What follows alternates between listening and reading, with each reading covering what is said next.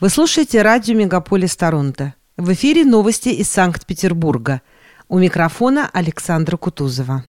Здравствуйте, слушатели радио «Мегаполис Торонто». С новостями из Петербурга Александра Кутузова. Новый год Петербург встретил очередным антирекордом. Суточная заболеваемость коронавирусной инфекцией на сегодня составила 9,5 тысяч человек. При этом госпитализируется гораздо меньше петербуржцев. Стационары ежедневно поступает менее 400 горожан. А всего в ковидных отделениях лечится 6013 человек. 602 из них находятся в реанимационных залах, в которых задействовано 337 аппаратов ИВЛ. 42 тысячи петербуржцев получают медпомощь на дому. Проходит домашнюю изоляцию почти 16 тысяч горожан. В связи со сложной эпидобстановкой вице-губернатор Олег Эргашев анонсировал вероятное ужесточение санитарных мероприятий. С 21 января введен запрет на оказание плановой медицинской помощи и диспансеризации взрослому населению. Однако масочный режим горожанами соблюдается плохо, и пока никаких новых санитарных ограничений не введено. Как всегда, неожиданная в наших широтах снежная зима обозначила еще одну проблему Петербурга, а именно безграмотное и безответственное ведение городского хозяйства. Председатель городского жилищного комитета Олег Зотов сообщил, что Петербургу не хватает не менее пяти тысяч дворников, а именно – около 4 тысяч работников ручного труда и около тысячи специалистов-механизаторов. Власти давно знали об этой проблеме, но ровным счетом ничего не сделали. Более того, вице-губернатор Анатолий Павели откровенно сообщил общественности о том, что расчет на традиционные трудовые резервы из близлежащих республик не подтвердился и порекомендовал смириться с этим и жить дальше, не рассчитывая на эти трудовые ресурсы, не уточнив при этом, как именно Смольный будет решать данную проблему. А пока гололед и снежные барханы покрывают тротуары и улицы города. Петербуржцы сообщают, что наледь во дворах достигает 10-сантиметровой толщины. Кроме снега, город завален пищевыми отходами и прочим мусором, так как его вывоз производится из рук вон плохо. Единственным чистым и безопасным местом, по словам корреспондента МК в Питере, оказалась площадь перед Смольным. На тротуарах ни снежинки, ни отбросов. Между тем, ситуация в городе и впрямь не шуточная. Люди падают на скользких и заснеженных улицах. Травматологические пункты перегружены. В ней скорой помощи Джанелидзе за сутки доставляет до 50 человек с травмами. В список жертв гололеда попали и медийные личности. Сломал ногу, выходя из клуба музыкант группы «Нож для фрау Мюллер», а поэт и художник Павел Лемтебош на набережной Фонтанке – Народная артистка Татьяна Малягина сломала плечо по дороге в театр на Васильевском. А что говорить о пожилых петербуржцах и инвалидах? Но горожане стараются держаться. Им в помощь Шнур спелую новую антигололедную песню, а активисты группы «Молодой Петербург» опубликовали ВКонтакте перечень обмундирования, необходимого для выхода на улицу.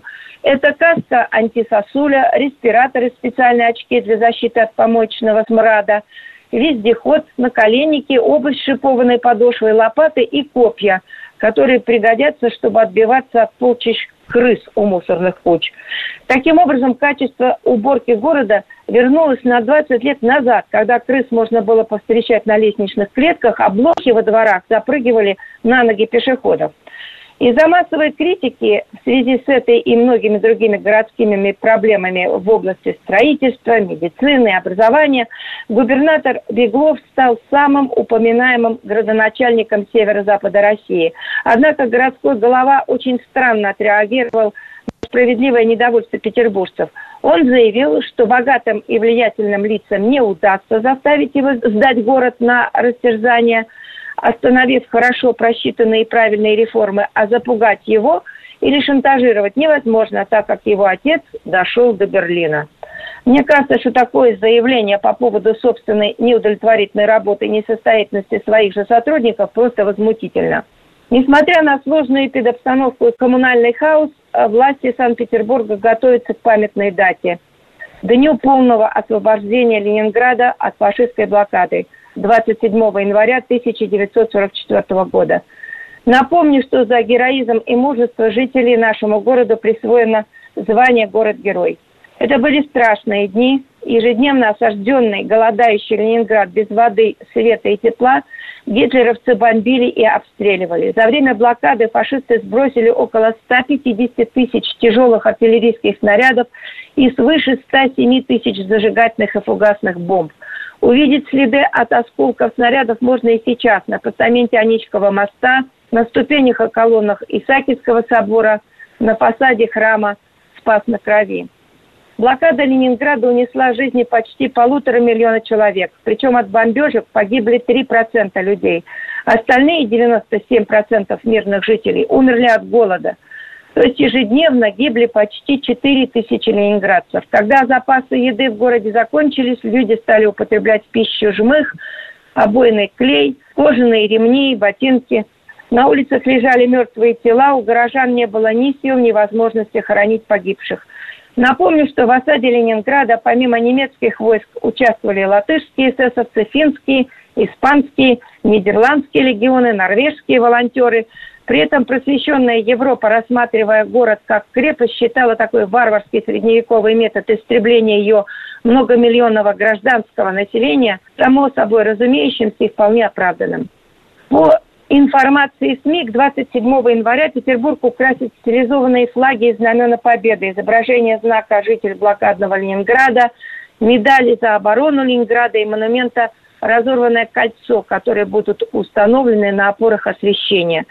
Смольный предполагает потратить на украшение города почти 9,5 миллионов рублей. Однако при этом администрация значительно ограничит помощь ветеранам и пенсионерам.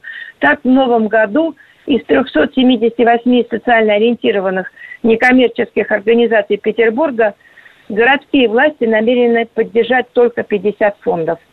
В день полного освобождения Ленинграда от фашистской блокады на площади Победы состоится торжественная траурная церемония возложения цветов к монументу героическим защитникам, а в Большом зале филармонии пройдет памятный концерт – во дворе Государственной академической капеллы в шестой раз развернется акция памяти 900 дней и ночей. В программе интерактивное молодежное светозвуковое представление, которое будет повторяться каждые полчаса с 15 до 20.00, погружая зрителей в жизнь осажденного города. На фасаде капеллы будут демонстрироваться кадры кинохроники. Кроме того, посетители ознакомятся с масштабными макетами военных арт-объектов, предметами быта и оружием времен Великой Отечественной войны.